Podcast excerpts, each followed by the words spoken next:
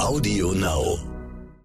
Er hatte geschlafen, aber hatte so eine ganz unangenehme, knorzende Atmung und man konnte sich schon ein Bild dazu machen, wie das Kind dazu aussah, dass das nicht gesund ist, so wie er jetzt in dem Moment geatmet hat. Er sollte dann eben den nächsten Tag in, äh, zur OP und dann guckte sie mich nur an und fragte, okay, was kann denn alles schiefgehen? Ich so, ich erzähle jetzt nicht, was alles schiefgehen kann. Und das war wirklich faszinierend zu sehen, dass da so ein äh, sowas sein kann, dass das so ein krasser Wechsel sein kann. Ja, sehr schön zu sehen. Ärztinnen und Ärzte sollen Leben retten. Sie sollen Krankheiten erkennen und Leiden heilen. Aber was ist, wenn sich eine Krankheit nicht so leicht erkennen lässt? Was, wenn rätselhafte Beschwerden es den Medizinerinnen und Medizinern schwer machen, die Ursache einer Erkrankung zu finden? Dann kann man nur hoffen, dass man Expertinnen und Experten an seiner Seite hat, die dranbleiben, die nicht nachlassen, bis sie sie endlich gefunden haben. Die Diagnose. Der Stern-Podcast.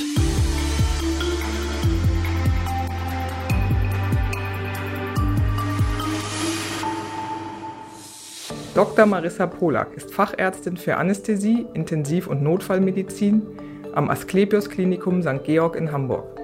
Ihre Arbeit ist sehr vielfältig. Sie arbeitet auf der Intensivstation, sie führt die Narkosen durch bei Patientinnen und Patienten, die operiert werden, und sie fährt Notarztwagen. Mit ihr rede ich heute über einen Fall, der ihr nicht auf der Arbeit begegnet ist. Zu dem kleinen Patienten, um den es geht, hat sie ein ganz besonderes Verhältnis. Ja, das ist der kleine Sohn meiner sehr guten Freundin. Ähm, und die Geschichte ist jetzt schon ein bisschen länger her. Er hat nämlich gestern seinen achten Geburtstag gefeiert. schon mal ein positives Ende. Und äh, das fing an, als er ein halbes Jahr alt war. Und dann fingen die ersten Infekte an. Und äh, das nahm so seinen Lauf. Und wenn man jetzt hört, so ja, Infekte, das ist ja erstmal normal im, im Kleinkind- oder Babyalter, das ist ja nichts Besonderes. Wie entwickelte sich das? Wie kamen Sie da ins Spiel? Ich habe meine Ausbildung zur Kinderkrankenschwester gemacht, deswegen bin ich mit Kindern sowieso noch mal einmal mehr verbunden und äh, natürlich für eine Freundin, die zum ersten Mal jetzt ein Kind hatte, ihr erst, war ihr erstes Kind, habe ich dann natürlich gerne unterstützt und es fing so an, dass der immer mal wieder dann natürlich eine Rotznase hat und sowas. Das fängt aber eigentlich erst an, wenn die in die Kita kommen ein bisschen später. Klar haben die Kontakt zu anderen Kindern, mal wenn Muttis sich treffen, heutzutage ja weniger, aber äh, zu der Zeit war man ja noch viel unterwegs, PKIP-Kurse, Kaffeetreffen und so weiter. Deswegen war das schon ein bisschen zu früh was uns dann später eben auffiel. Und äh, das waren so kleine Infekte, wie gesagt, mal eine rotzige Nase, aber äh, er hatte schon immer eher Husten mit dazu und erschwerte Atmung, was schon sehr auffällig gewesen ist. Und dann gab es eine Szene, wo Sie zu Hause waren und Ihre Freundin angerufen hat. Was hat sie da gemacht oder erzählt und wie haben Sie reagiert? Ja, das ähm, war so typisch, denn, weil das äh, diese Infekte natürlich nachts eher waren, wenn äh, der Kleine gelegen hatte, ähm, was man sich bei sich selbst ja auch vorstellen kann. Ne? Wenn man wirklich was auf der Lunge hat und sich dann noch hinlegt, dann wird das nicht unbedingt besser, dann setzt man sich aufrecht und äh, natürlich abends dann äh, mit Fieber kombiniert und äh, dann nahm das zu und dann rief sie mich einen Abend an und äh, sagte nur so, irgendwie hört er sich ganz komisch an und hat wirklich das Telefon dann ans Bettchen gehalten. Er hatte geschlafen, aber hatte so eine ganz unangenehme, knorzende Atmung und man konnte sich schon ein Bild dazu machen, wie das Kind dazu aussah, dass das nicht gesund ist, so wie er jetzt in dem Moment geatmet hat. Sie haben das durchs Telefon gehört, das hörte sich komisch an. Was, was haben Sie Ihrer Freundin geraten von der Ferne? Ja, da war das schon so, dass ähm, er immer mal wieder ähm, Vorwege schon beim Kinderarzt war. Dort durfte er inhalieren. Ähm, da hat man gesagt, ja, also ein kleiner Infekt hat dann immer, wie gesagt, seine Inhalationen gehabt mit Bronchospastika, äh, Bronchospasmolytika in dem Fall ähm, und eben auch gelegentlich mal Cortisonspray. Aber Diesmal hatte sich das noch extremer angehört und man konnte sich schon vorstellen, dass er wahrscheinlich sogar Einziehungen hatte und wirklich eher atemnötig war und ähm, vielleicht schon so ein drohendes Atemversagen. Das war noch nicht ganz gegeben, aber dass er auf jeden Fall nach Luft japste. Mhm. Und dann habe ich äh, gesagt, so pack den ein, weil das wirst du zu Hause nicht mehr handeln können mit Inhalation und fahr mit ihm ins Krankenhaus, weil das muss jetzt mal genau beobachtet werden und muss geguckt werden, wie jetzt seine Sauerstoffsättigung ist. Mhm. Das heißt, wenn ich da kurz einhaken darf, Sie haben gesagt, er war beim Kinderarzt oder die Mutter war beim Kinderarzt wegen dieser Sachen schon vorher gewesen. Nochmal zum Inhalieren. Sie haben ja gesagt, äh, da sind dann bestimmte Medikamente dabei. Können Sie das ein bisschen erklären, die Fachwörter, dass man das sozusagen als Laie auch versteht? Also wenn man so einen Infekt, eigentlich hat man ja meistens einen Infekt der oberen Atemwege, dass man ein bisschen Schnupfen hat, ein bisschen Halskratzen und so weiter. Und äh, bei dem Kleinen war das jetzt so, dass es das eher, eher äh, Probleme der unteren Atemwege waren. Also eigentlich alles, was so hinter der Stimmritze ist. Dass er dort ähm, Sekret hatte, so eine äh, Bronchitis, also ein Zusammenziehen auch der Bronchien und äh, was dann eben dazu führt, dass man schlechter Luft bekommt. Und dann ja, setzen die Kinderärzte die normalen ähm, Viren und Bakterien, die das sind, äh, setzt man dann erstmal Medikamente ein, die die Bronchien weiten. Also Bronchospasmolytika, dass eben diese Bronchien sich nicht zusammenziehen. Das sind solche Medikamente wie Aterenol und Salbutamol. Ähm, und eben um diese Bronchien zu weiten, damit das Kind selbst dieses Sekret oder ähnliches abhusten kann. Und man versucht eigentlich so wenig wie möglich gleich mit Antibiotika raufzuhauen. Das hat man früher gerne gemacht, aber da ist man eher zurückhaltend und sagt, man guckt, dass das Kind das erstmal selbst kompensieren kann, was auch am Anfang immer gut geholfen hat. Hat er denn beim Kinderarzt dann mal irgendwann Antibiotika bekommen? Ja, das hat, das fing dann auch an, dass man gesagt hat, okay, da müssen wir jetzt mal ein bisschen äh, schwere Geschütze auffahren, weil eben seine Infektparameter eben auch hochgegangen, seine ganzen Entzünder hochgegangen sind und somit hat man gesagt, komm, jetzt muss man da antibiotisch ran, weil da ist schon ein Sekret, was nicht so gut aussieht, wenn er das hochhustet. Äh, das hat er bekommen und dann hat er auch noch Cortison bekommen, was man heutzutage eben auch häufiger macht, dass man Cortison vernebeln lässt. Ähm, einfach weil das Bronchialsystem ähm, so hyperreagibel ist und man sagt dann, okay, damit unterdrückt man das mit dem Cortison. Mhm. Und äh, das hat äh, für kurze Zeit immer geholfen. So, ja, hatte er zwei Wochen den Infekt und dann war wieder gut. Und dann ging das aber immer wieder los, zwei, drei, vier Wochen später, so dass der wirklich einmal im Monat eigentlich äh, ordentliche Infekte hatte. Hm. Cortison vernebeln heißt, die, wenn die Kinder so klein sind, können die ja noch nicht so ein, so ein Spray handeln oder Nein. nehmen. Das heißt, wie macht man das mit dem Vernebeln? Es gibt entweder diese ähm, solche Inhalationsgeräte, Pariboys kann man nennt man die, aber es gibt auch wirklich für zu Hause, also die kann man sich in der Apotheke holen. Ähm, und sonst gibt es äh, auch so wirklich Geräte, mit denen man, wo ein bisschen ähm, Luft dann rankommt und dann gibt man einen Atem über eine Maske. Äh, und so die meisten Kinder tolerieren das ganz gut. Das mhm. ist zwar einmal kurz unangenehm, dann müssen die, kriegen die einmal so eine Maske vorgehalten und dann drückt man einmal oben rauf und dann wird so ein Stoß freigesetzt. Und das funktioniert dann ganz mhm. gut. Jetzt nochmal zu dem Abend zurück, wo Sie gesagt haben, ähm, das wird zu Hause schwierig werden zu handeln. Pack den jetzt mal ein und fahr in die Klinik und lass die Kollegen drauf gucken. Wie ging das denn da weiter? Was wurde da geprüft? Was wurde mit ihm gemacht und welche Diagnose wurde erstmal gestellt? Erstmal ist er, wie gesagt, ins Krankenhaus gekommen und dann ähm, haben die Kollegen dort in der Notaufnahme auch schon relativ schnell reagiert, haben gesagt, klar, war wieder die Infektzeit.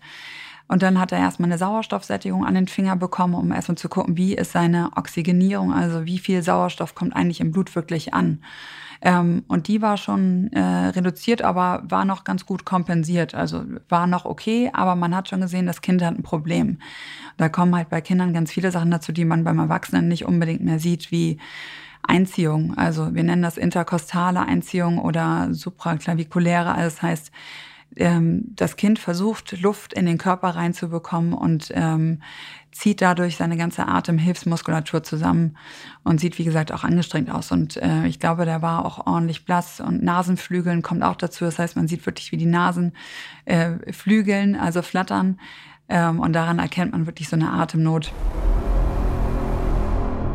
Und dann haben die eine Blutentnahme gemacht. Ähm, dann nimmt man eine Kapilläre, also man piekst einmal in den Finger oder eben auch in die Arterie direkt. Ähm, und darüber konnte man sehen, wie gut ist das Blut jetzt mit Sauerstoff oxygeniert. Und das war viel zu niedrig. Na, mhm. Also Werte, äh, die kleiner 70 waren und das war nicht gut. Und dass man gesagt hat, okay, der muss jetzt hier bei uns bleiben im Krankenhaus, kriegt Sauerstoff, was er davor nie bekommen hatte. Und dann muss das überwacht werden. Mhm. Das kennen wir jetzt äh, in Corona-Zeiten, hat man da schon, schon häufiger gelesen ja. oder gehört, äh, Sauerstoffsättigung im Blut. Die ist bei Kindern wesentlich höher normalerweise. Ja, also Kinder äh, kompensieren das ja viel länger und ähm, die haben dann viele andere Mechanismen, wie sie atmen schneller und ähm, das Herz schlägt viel schneller als bei uns. Das gleicht sich dann irgendwann alles an. Ähm, das heißt, die Kompensationsmechanismen sind äh, erstmal relativ gut, aber wenn, äh, wenn es dann Probleme gibt, kann das auch schnell mal ins Gegenteil verkehren und kann wirklich große Probleme machen. Sie haben gerade das Wort Einziehung erwähnt. Sie haben gesagt interkostal oder supraklavikulär. Das heißt also zwischen den Rippen oder am Schlüsselbein, dass man sich genau. das nochmal bildlich vorstellen kann. Hören ja vielleicht auch Eltern von kleinen Kindern ja, zu, genau. wo sie dann gucken müssten. Ja, also es ist schon äh, ganz eindrücklich, wenn man ähm, sich so den Brustkorb eben anguckt und guckt, was passiert da gerade. Und wenn man schon sieht, das sieht einfach nicht normal aus. Ähm, Kinder haben oftmals eine Bauchatmung und wenn die auf einmal anfangen, die Luft wirklich einzuziehen zwischen den, äh, den Rippen, dann ist das kein gutes Zeichen. Genauso dieses ja, also da sieht man schon, die versuchen, diese Luft so extrem reinzubekommen und das ist genau das Problem. Mhm. Ja.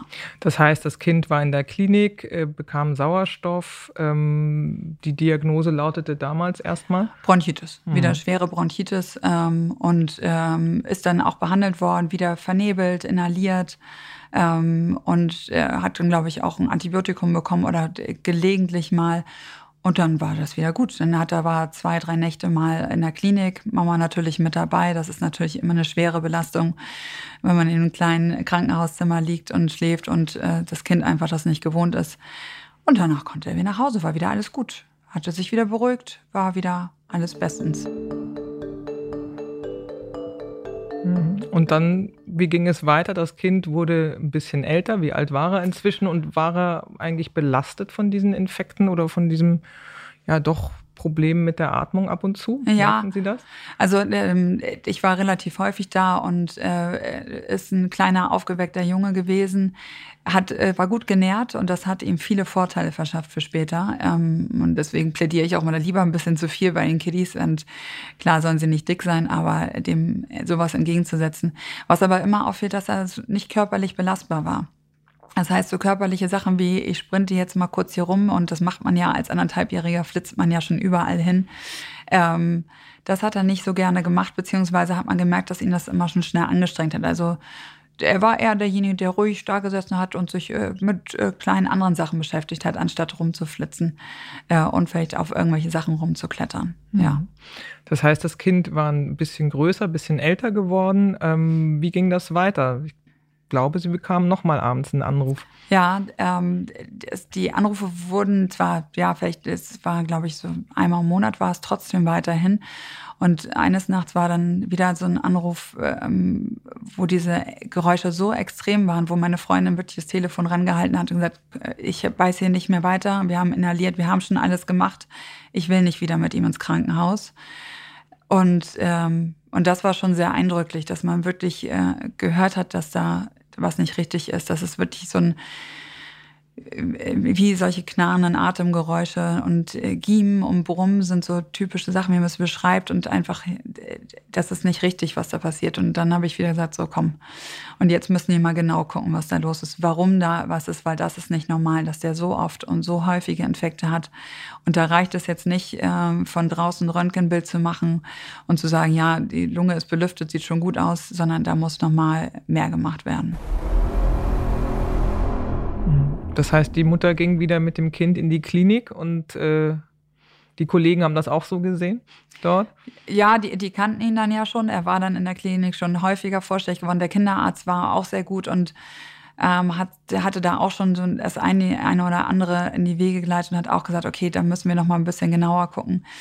Und ähm, ich habe dann wirklich auch gesagt, ähm, weil ich zu der Zeit auch in der Kinderklinik noch ein bisschen mitgearbeitet habe, da muss man dann leider mal ein MRT machen und gucken, was ist da in seinem äh, Brustkorb einfach los. Äh, weil das ist so nicht normal, dass er immer wieder Infekte hat. Mhm. Ja. Macht man denn bei so Kleinen auch eine Bronchoskopie?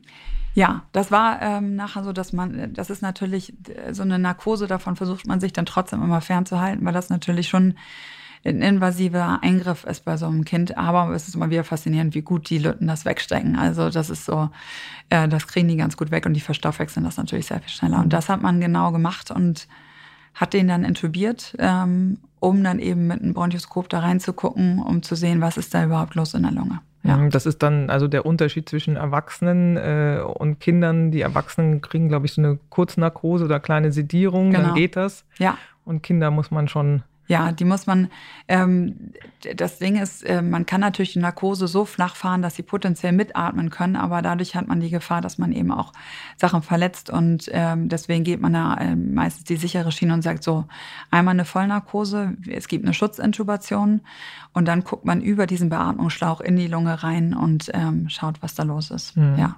Und was kam da raus? Da wurde ja was ganz Auffälliges gefunden. Ja, ähm, und zwar guckte man dann rein und äh, wir wissen einfach, der rechtsseitige Hauptbronchus, ähm, die Trachea macht ja rechts und links, geht nach rechts und links. Und äh, links haben wir noch relativ prominent das Herz liegen. Das heißt, äh, der Weg von der Luftröhre ist nicht ganz so steil wie auf der rechten Seite. Das ist also normal. Aber man hat gesehen, äh, dass der Weg nicht so steil war, plus dass er ein leichtes Kinking, also einen kleinen Knick nach oben macht und sich dort in dieser kleinen Vertiefung dann immer wieder Sekret gelagert hatte und das äh, Sekret, was unten in den untersten Teilen der Lunge gewesen ist, also in den Bronchien, in den kleinsten Einheiten, nicht richtig weg konnte. Dass sich das immer eigentlich da wieder festgehakt hat und von dort nicht weiter weg konnte. Und das war auffällig. Ich habe gesagt, okay, warum macht es die Luftröhre da? Das ist nicht normal. Und dann ist man weiter auf die Suche gegangen. Mhm. Und äh, was kam als nächstes? Was hat dann den richtigen Hinweis gegeben? Ja, dann ist ein MRT gemacht worden, also ähm, eine nicht so Strahlenproblematik, ähm, also ein CT hätte man sonst beim Erwachsenen äh, wahrscheinlich gemacht. In dem Fall beim Kindern macht man MRT, damit die keine hohe Strahlenbelastung haben. Und dann hat man gesehen, dass äh, der Junge einen doppelläufigen Aortenbogen hat was nicht normal ist. Äh, unser Aorta ist, ähm, wie gesagt, ein ähm, Hohlorgan, was, äh, wie gesagt, äh, unpaarig ähm, da ist, wovon wir nur eine haben, ähm, die aber in der Embryogenese doppelläufig angelegt ist und später verkümmert der eine Teil und äh, wir haben nur eine große Aorta und der war doppelläufig angelegt und das war ein alter Rest, aber der so verwachsen war in dem Bereich, dass die Luftröhre versucht hat, da rumzukommen und sich deswegen beim Verwachsen halt einen kleinen Bogen gemacht hat. Und dieser Bogen hat halt immer wieder diese Probleme gemacht. Damit man sich das anatomisch noch mal ein bisschen vorstellen kann, äh, wo sitzt der Aortenbogen? Also man hat das Herz und da entspringt der Aortenbogen und der heißt Bogen, weil es bogenförmig Angelegt rauskommt ist, genau. oder angelegt ist. Äh, und doppelläufig heißt einfach zwei Gefäße nebeneinander. Ja, genau. Also wie gesagt, in der Herzentstehung äh, ist das, äh, wie gesagt, wird das paarig angelegt und durch viele Verschlingungen und Verwachsungen äh, ist es so, dass der, wie gesagt, der eine dann verkümmert.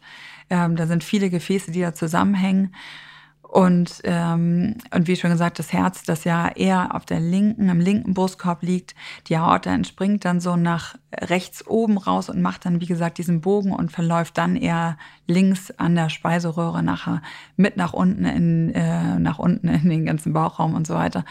Ähm, und wie gesagt, geht aber tendenziell nach oben und dort, wo eben halt die Trachea auch läuft. Das macht normalerweise, wie gesagt, kein Problem, wenn nicht noch ein zweites Gefäß da ist und äh, der Trachea eben das Problem macht, mhm. dass sie nicht richtig wachsen kann. Mhm. Und bei kleinen Kindern würde der Bronchus nach unten wachsen und sich ausdehnen, wenn da kein Genau. Platz ist und ein Knick Ja. entsteht, dann hat das Kind ein Problem. Ja, kann man sich vorstellen, wie beim Baum, der wächst und äh, wenn da auf einmal dann irgendwas dazwischen ist, wie eine Gehsteinplatte, dann wächst der Ast dann vielleicht drumherum oder ähnliches oder ähm, eben der Baum. Und genauso hat das die Trachea gemacht und hat dann gesagt, ja, ich nehme natürlich den Weg des geringsten Widerstandes und dann wachse ich halt mal ein bisschen nach oben. Ja.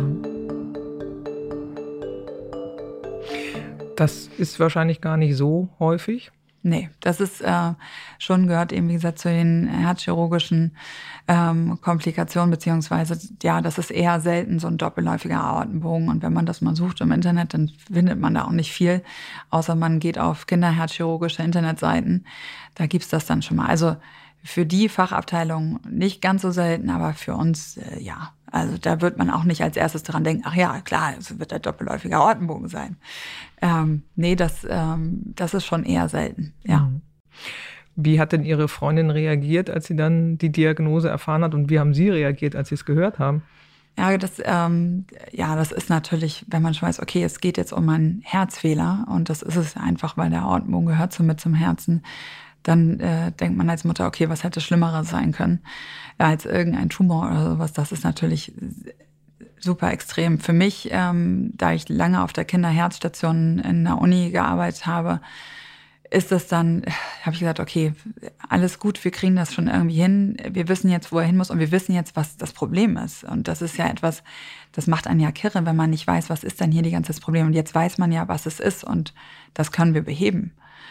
Ähm, und das war dann auf der einen Seite sicherlich eine Erleichterung, weil man wusste, okay, jetzt müssen wir gucken, woran das liegt und äh, müssen, also beziehungsweise wir wissen, woran es liegt und müssen das jetzt kompensieren. Ja. Mhm.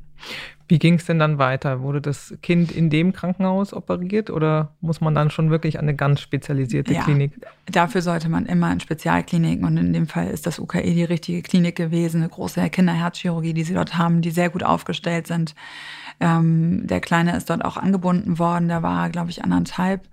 Und haben gesagt, okay, wir gucken, ja, das muss gemacht werden. Wir versuchen ihn jetzt noch ein bisschen größer werden zu lassen, ähm, dass, damit er dieser OP äh, was entgegenzusetzen hat. Und das war halt, wie gesagt, sein Vorteil, dass er eher ein kräftiger Junge war und äh, natürlich groß gewachsen durch seine beiden auch großen Eltern ähm, das hat immer gut funktioniert. Er hatte eigentlich immer gut gegessen und äh, er hatte dem einiges entgegenzusetzen. Aber das ist eine große, ein großer Herzeingriff. Das darf man nicht vergessen. Und ähm, somit äh, kam dann doch der Tag, an dem er dann operiert worden ist. Mhm. Wie alt war er da und, und wie verläuft so eine OP genau? Ja, da war, glaube ich, knapp zwei Jahre alt. Das war, glaube ich, kurz vor seinem zweiten Geburtstag. Und ich weiß noch, dass meine Freundin, äh, wir saßen noch davor und er sollte dann eben den nächsten Tag in, äh, zur OP und dann guckte sie mich nur an und fragte, okay, was kann denn alles schiefgehen? Ich, so, ich erzähle jetzt nicht, was alles schiefgehen kann. Das ist halt ein großer herzchirurgischer Eingriff, in dem Fall ohne Herz-Lungen-Maschine, weil man muss nichts am Herzkreislauf machen, weil das, wie gesagt, ein, ein verkümmerter Aortenbogen war, der selbst kaum noch Blut geführt hat. Deswegen war das ähm, kein Problem. Es hat halt, wie gesagt, niemals was Beeinträchtiges vom Wachstum und von seiner Herzzirkulation her. Aber ähm, ein Eingriff, wo man äh, links über den Thorax reingeht, seitlich, einen Schnitt macht zwischen den Rippenbögen und dann ähm, den Brustkorb eröffnet und von da aus dann anfängt zu präparieren und ranzugehen. Und beim Erwachsenen kann man sich das gut vorstellen, da kann man die Rippen ein bisschen auseinanderspreizen, hat man Platz zum Arbeiten, aber bei so einem Zweijährigen, das ist einfach, der Situs ist klein, ähm, da muss man filigran arbeiten, ähm, um da anständig äh, daran zu kommen. Und ja, das war dann, wie gesagt, er ist vorbereitet worden, große Blutentnahme, äh, gegebenenfalls Blutkonserven, musste natürlich einen Tag vorher schon ins Krankenhaus. Ähm, und das ist, glaube ich, das Schlimmste für Mutter und Vater, wenn sie ihr Kind da abgeben müssen, ähm, an der Schleuse der Anästhesie. Die Anästhesisten nehmen das Kind ab. Ähm, das kenne ich halt auch noch, dass äh, sowohl wenn man auf der einen Seite als auch auf der anderen Seite zu stehen ist, ähm, nicht schön. Und man weiß halt nicht, wie es wirklich läuft. Und man hofft das Allerbeste und äh, hofft, dass alles gut klappt und dass es nicht zu Komplikationen kommt. Äh, ja. Wie lange dauert so eine OP ungefähr? Und das ist total unterschiedlich. Also wenn natürlich, also ich, da würde ich mich jetzt selbst nicht festnageln, weil das lange her ist, dass ich diese OPs gemacht habe. Aber zwischen drei bis sechs Stunden wird da sicherlich alles möglich sein. Mhm. Ja. Und da wird dieser ähm, überflüssige oder ja zweiter Ortenbogen einfach abgetragen? Wie muss man sich das vorstellen? Ja, da wird äh, gekappt, der wird wirklich durchtrennt ähm, und gegebenenfalls, also wie gesagt, man setzt diese beiden Gefäße ab, macht eine Klemme ran und dann Nadel und Faden und setzt den ab äh, und dann wie jeder Teil vom Körper, der dann eben so, ähm, äh, sag ich mal, stranguliert wird, wird er dann irgendwann zersetzt im Körper. Ähm, und somit äh, ist der abgesetzt worden und ähm, dann hat man gesagt, ja, und jetzt gucken wir mal, wie sich das alles andere verhält. Wie ging es denn nach der OP weiter? Wie lange musste das Kind in der Klinik bleiben, auf Intensivstation? Wie ist dann so der weitere Verlauf? Ja, also es ist ja auch so, das Kind muss ja für so, eine, für so einen großen Eingriff ähm, anästhesiologisch vorbereitet werden. Das heißt, die kriegen einen großen Zugang ähm, über den Medikamente und auch Katecholamine, also Medikamente geben werden, die den Kreislauf stabilisieren. Das muss gegeben werden. Dann wird der Blutdruck kontinuierlich überwacht über ein kleines Gefäß. Das heißt, äh, vorher dauert die Anästhesie noch was, dann dauert die OP und dann kommt das Kind natürlich zur Überwachung auf eine Intensivstation, auf so eine spezialisierte Intensivstation, wo die Pflegekräfte und die Ärzte nichts anderes tun, als sich um genau solche Kinder zu kümmern. Und Er hat das aber super gemacht. Er, er kam problemlos durch diese OP durch. Ähm, es lief alles gut, genauso wie geplant. Er war eine Nacht auf der Intensivstation und durfte dann schon wieder zurück auf die Normalstation. Und man hat ihn beobachtet. Er hat natürlich sogenannte Drainagen drin gehabt. Das ist ganz normal, wenn man natürlich im Brustkorb operiert. Wundflüssigkeiten können nirgendwo hin. Deswegen ähm, lag eine Drainage, eine sogenannte Thoraxdrainage über die halt Wundflüssigkeit ablaufen kann. Meistens wird die dann nach zwei, drei Tagen dann gezogen und das kann alles verheilen. Und äh, ja, dem war allerdings nicht so gab es noch eine kleine Wendung. Drainage ist ja. im Prinzip, das kennt man selber, wenn man im Krankenhaus war und eine OP hatte, wie so ein, diese durchsichtigen Schläuche, genau. die dann, ja. wie Sie sagen, aus der Wunde rauskommen und die Flüssigkeit ja. ableiten. Zuerst wird, ist es ein bisschen blutig, weil na klar, ein bisschen Blut fließt auch ab. Das kann man ganz gut kontrollieren. Kann man sagen, okay, verliert er hier große Mengen Blut, haben wir vielleicht ein Gefäß nicht richtig gut verschlossen, weil natürlich auch kleinste Gefäße dabei verletzt werden. Ähm, und dann kommt der Wundflüssigkeit raus, so meist so gelblich, ähm, blutig, ganz normal. Und die wird aber immer weniger. Mhm. Das wurde sie leider bei ihm nicht. Und diese Flüssigkeit sah dann auf einmal nicht mehr gelblich klar aus, sondern sah auf einmal mehr weißlich aus, äh, eher so milchig. Und äh, da haben die Kollegen sehr schnell reagiert, denn das ist eine Komplikation, die auftreten kann nach so einem großen Eingriff. Und höchstwahrscheinlich hat man da ein Lymphgefäß verletzt. Mhm. Das heißt, die Lymphe, da müssen Sie vielleicht noch zwei Worte zu sagen, was das ist und was ist ein Lymphgefäß? Ist das da in der Nähe? Wie kann das ja. sein? Ja, die Lymphgefäße laufen ähm, mit unseren venösen Gefäßen zusammen. Überall dort, wo wir eigentlich Arterien und Venen haben, laufen auch Lymphgefäße. Die trainieren ähm, aus unseren, zum Beispiel in dem Fall ähm, im thorakalen Bereich, trainieren eben aus den Bauchorganen ähm, äh, Flüssigkeiten raus und transportieren die in die obere Hohlvene, in unser großes Gefäß, was nachher wieder ins Herz reingeht. Also wichtige Stoffe wie ähm, Fette, die eben aus der Ernährung rausgezogen werden, werden dann eben in die Blutkreislaufbahn gegeben. Ja. Hm. Gut, jetzt wurde die, äh, die Flüssigkeit in der Drainage weißlich. Der Verdacht war da, dass ein Lymphgefäß verletzt ja. äh, sein könnte. Was haben die Ärzte gemacht? Erstmal haben sie es konservativ versucht und haben gesagt, okay, äh, wir wollen natürlich nicht nochmal da an den Brustkorb rangehen, wenn es nicht unbedingt nötig ist. Ähm, und haben dann gesagt, okay, wir stellen ihn um, ernährungstechnisch. Also äh, es gibt auch solche Tests, früher hat man das gemacht, man hat den Kindern dann hochkalorisch, also so äh, Fett, in dem Fall Sahne gegeben und hat das nochmal damit getestet wenn es wirklich mehr weißlich geworden ist, hat man gesagt, okay, das wird äh, ein sogenannter Chylothorax sein, so nennt man das eben, wenn der Brustkorb eben mit dieser Lymphflüssigkeit gefüllt ist. Ähm, und haben gesagt, okay, wir stellen seine Ernährung um, fettarme Ernährung. Ähm, er darf selbst nichts mehr essen. Ähm, und er wird über die Vene ernährt. Das heißt, er hat so einen zentralen Zugang, den hat er ja schon von der OP einen zentralen Venenkatheter, der wird über ähm, ein großes venöses Gefäß bis kurz vors Herz gebracht. Über den kann dann hochkalorische Ernährung gegeben werden, in dem Fall fettarm. Man nennt das so eine genannte MCT-Diät, das heißt mittelkettige Triglyceride werden dann gegeben, mehr aber auch nicht. Und dann sagen sie mal einem Zweijährigen, nee, er darf jetzt nicht großartig seine Lieblingssachen essen, gerade nach so einer großen Operation, wo man ihm eigentlich alles geben möchte, was er haben will und sagt man, nee, für dich heute nur Cornflakes und äh, trockenes Toastbrot. Dann wird der Tag ja auch lang, ne? Also weil das Essen ja irgendwie auch dazu gehört und, und für Beschäftigung sorgt und wie Sie sagen, für Freude und Ablenkung. Ja.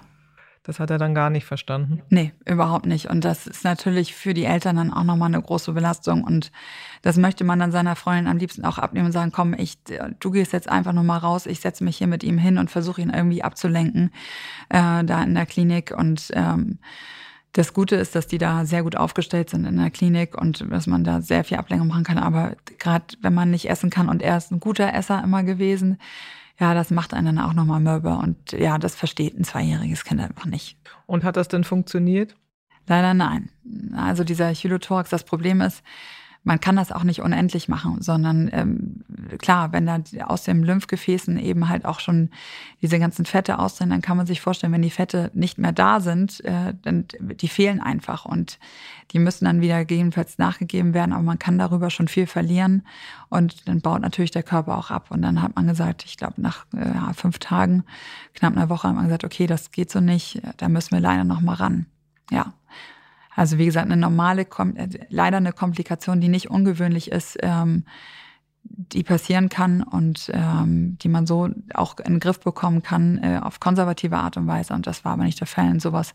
Somit musste er nochmal wieder in den OP, deutlich kleinerer Eingriff und dort konnte man das Lymphgefäß relativ schnell aufspüren und da ist es, glaube ich, verschlossen worden. Und danach war alles gut. Das heißt, er war noch ein bisschen in der Klinik und konnte nach Hause gehen? Ja, genau. Also er war noch weiter in der Klinik, wieder nochmal Überwachung und äh, dann, wie gesagt, wieder die Drainagen überwachen, kommt da wieder was raus. Und hat dann aber gesehen, nee, jetzt ist alles gut. Und dann konnten die Drainagen frühzeitig gezogen werden. Sollte trotzdem noch die Ernährung ähm, äh, weiterhin ähm, mit den mittelkettigen Fettsäuren machen, also keine hochkalorische Kost, sondern weiterhin Cornflakes und Toastbrot ähm, äh, was natürlich dann auch schon zermürbend gewesen ist, weiterhin. Wenn man dann auch nach Hause darf, ähm, ja. Aber er durfte nach Hause endlich wieder äh, zu Hause sein und konnte dort betütelt werden. Und es ist schon faszinierend, was er da für Sprünge dann gemacht hat. Das äh, ging dann schnell aufwärts mit ihm. Ja. Wie war es denn, äh, abgesehen von der OP und der Narbe und dem sich wieder erholen mit äh, der Atmung und den Beschwerden, die er vorher hatte? Nichts mehr das ist wirklich, also klar hat man gesagt, okay, die Trachea äh, legt man ja nicht gleich wieder dahin, wo sie ist, sondern die verwächst sich wieder. Aber das hat sich so schnell gegeben. Natürlich musste er danach immer noch inhalieren, nochmal Atemtraining machen. Aber das waren so krasse Sprünge. Ich weiß, ein paar Wochen nach dieser OP waren wir dann auf dem Spielplatz und das war ein anderes Kind. Der, der traute sich auf einmal Sachen, hat Sachen gemacht, turnte da rum. Ähm, und das war wirklich faszinierend zu sehen, dass da so ein sowas sein kann, dass das so ein krasser Wechsel sein kann. Ja, sehr schön zu sehen. Ja. Jetzt sind ja ein paar Jahre vergangen. Ähm, was ist sozusagen davon noch übrig geblieben? Ja, also äh, faszinierend ist, dass äh, dort, wo der zentrale Zugang lag, dieser zentrale Venenkatheter, dort hat er eine relativ äh, prominente Narbe noch am Hals. Ähm, jemand, der nicht weiß, was das ist, erkennt das auch nicht. Und man sieht dann so einen weißen Punkt. Ähm, ich kenne das natürlich und weiß, was da los ist, aber seine Narbe vom Thorax, also vom Brustkorb, ist wirklich ein kleiner, feiner, zarter Strich, den sieht man fast gar nicht. Und eben das Loch, auch wo die Drainage drin war, ist halt, wie gesagt, auch ein kleiner weißer Fleck. Und alles verwachsen und äh, wenn man nicht weiß, dass da mal irgendwas gewesen ist, dann hat man das auch wirklich vergessen. Ja. Wie ist er denn heute so unterwegs? Weil Sie gesagt haben, damals auf dem Spielplatz anderes Kind und heute springen, toben, laufen, alles kein Problem? Ist in der Schule, dem geht's gut, äh, tüdelt rum, ist eher noch so ein chilliges Kind. Ich sag mal so, sitzt gerne mal lieber rum, aber mit dem kann man alles machen, flitzt auch im Garten rum, macht Sport. Ich überlege gerade genau, was spielt er jetzt gerade? Ich glaube, äh, ja, Fußball ist sowieso immer heiß begehrt.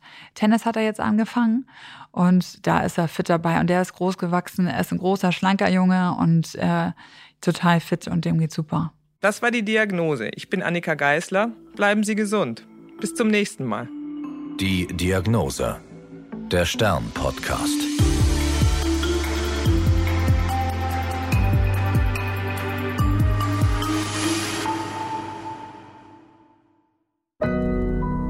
Audio Now.